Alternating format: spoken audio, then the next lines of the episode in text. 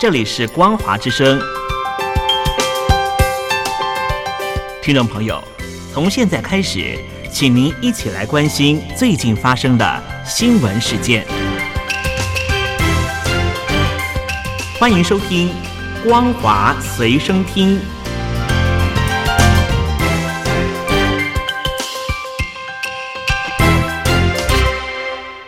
位听众朋友，大家好，欢迎收听本节的《光华随身听》，我是阿戴。日本排放核处理水引发了各界讨论。香港独立媒体就报道，在日本排放核处理水当天，香港有线新闻曾经报道指出，日本的核处理水当中的辐射性物质氚的排放量比中国核电站还要低，而且引述学者说法指出风险并不高。但没有想到播出后几个小时就被下架删除。有线方面则回应，新闻内容编排由编采部决定，集团不做评论。日本福岛核处理水当中的辐射性物质氚的排放量比中国核电站还要低的资讯，早就已经见诸网络，但相关讯息在核处理水排海前后就在中国网络被删除殆尽，连官方先前公布的大亚湾等核电厂冷却水的排放资讯也被删除。同时，有中国国内专家在网络上客观分析。福岛核处理水对人体无害的文章也被删除，甚至是封锁账号。有线新闻在播出的报道中指出，日本官方公布的福岛核处理水里面的辐射性物质氚的排放量上限只有二十二兆贝克，二零一一年事故前更只有二点二兆贝克。但根据资料，大亚湾核电厂二零二二年排放的氚达到四十点九兆贝克。阳江核电厂二零二一年排放的氚更达到一百一十二兆贝克，都比日本这一边排放的核处理水还要来得高。报道指出，这一项报道并引述香港浸会大学化学系高级讲师何关生的分析：福岛核处理水接触过核反应炉芯，带有少量放射性，有氚、丝、色等放射性元素。但经过日本排海前处理，加上海洋拥有的无限稀释作用，和处理水放射性元素浓度会大幅降低，风险并不高。而因为这一次日本排放核处理水到大海，引发了中国强烈的反弹，甚至让中国启动了一波针对日本企业的电话骚扰。东京也敦促北京当局要确保旅居中国的日本居民的安全。报道指出。尽管日本还有科学界都表明，目前核处理水的排放对于人体是没有疑虑的，而且这个观点也得到联合国核监督机构的支持，但中国依然坚决表示反对，并禁止所有的日本水产品进口，指出他们污染了海洋。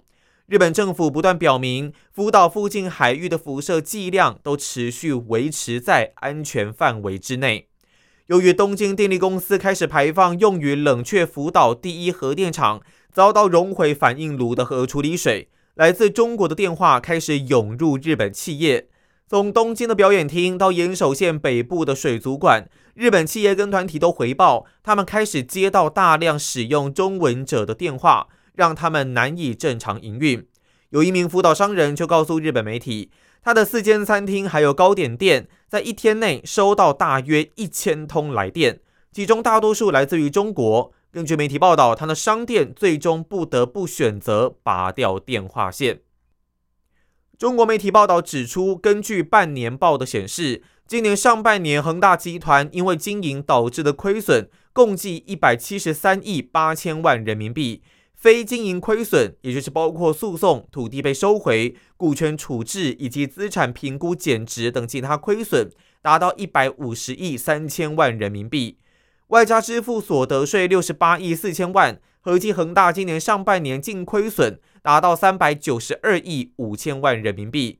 至于各界最关切的负债，根据报道指出，中国恒大负债总额达到两兆三千九百亿人民币。剔除合约负债六千零三十九亿八千万，还积欠了一兆七千八百亿，当中包括了借款六千两百四十七亿七千万人民币等。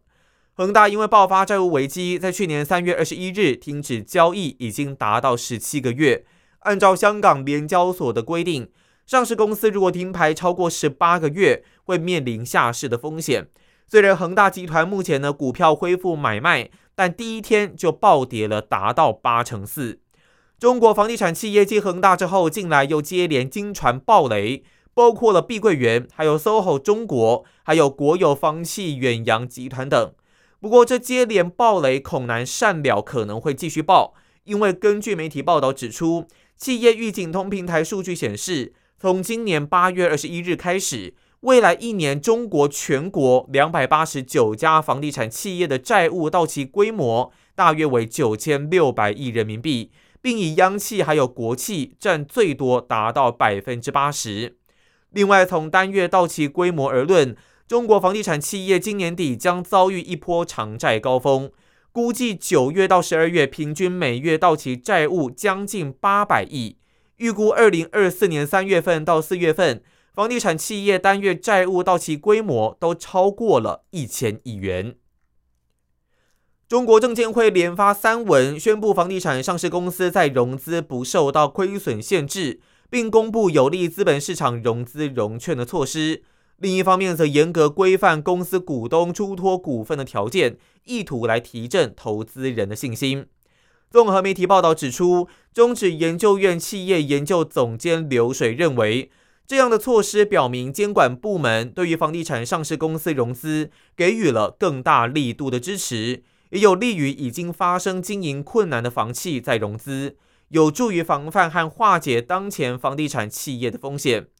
在股票减持出脱行为方面，证监会表示，上市公司存在破发破净的情形。或者最近三年没有进行现金分红，累计现金分红金额低于最近三年年均净利润百分之三十的，还有控股股东跟实际控制人，不可以透过二级市场减持自家公司的股份。同时，从严控制其他上市公司股东减持的总量，引导他们根据市场形势合理安排减持的节奏，并鼓励控股股东、实际控制人还有其他股东承诺。不减持股份或延长股份的锁定期。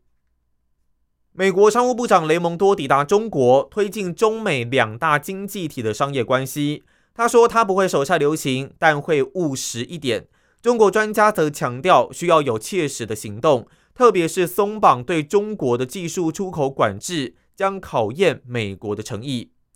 雷蒙多是近期第四位访问中国的美国高级官员，也是七年来首位访问中国的商务部长。白宫这个月开始禁止美国对中国敏感技术的部分投资，并计划进一步采取对先进半导体的全面出口限制。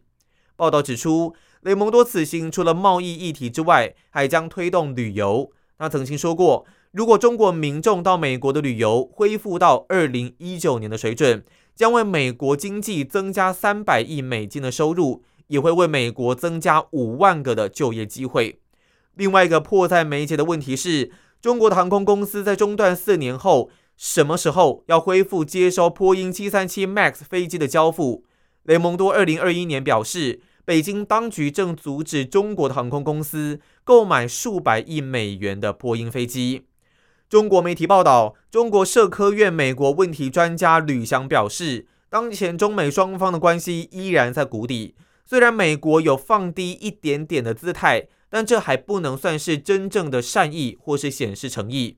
而中国全球化智库高级研究员何伟文则表示，雷蒙多访中的焦点可能将集中在美国限制高科技出口的问题上，观察在这一方面是否会有建设性的对话。因为它可以为双方处理其他经贸问题来奠定基础。不过，有趣的是，雷蒙多宣布访中的前一日，美国商务部下属工业和安全局发布了声明，指出将三十三家实体公司从未经核实清单移除，其中就有二十七家实体公司位于中国。以上就是本期的光华随身听，我是阿戴，感谢您的收听，我们下次再见。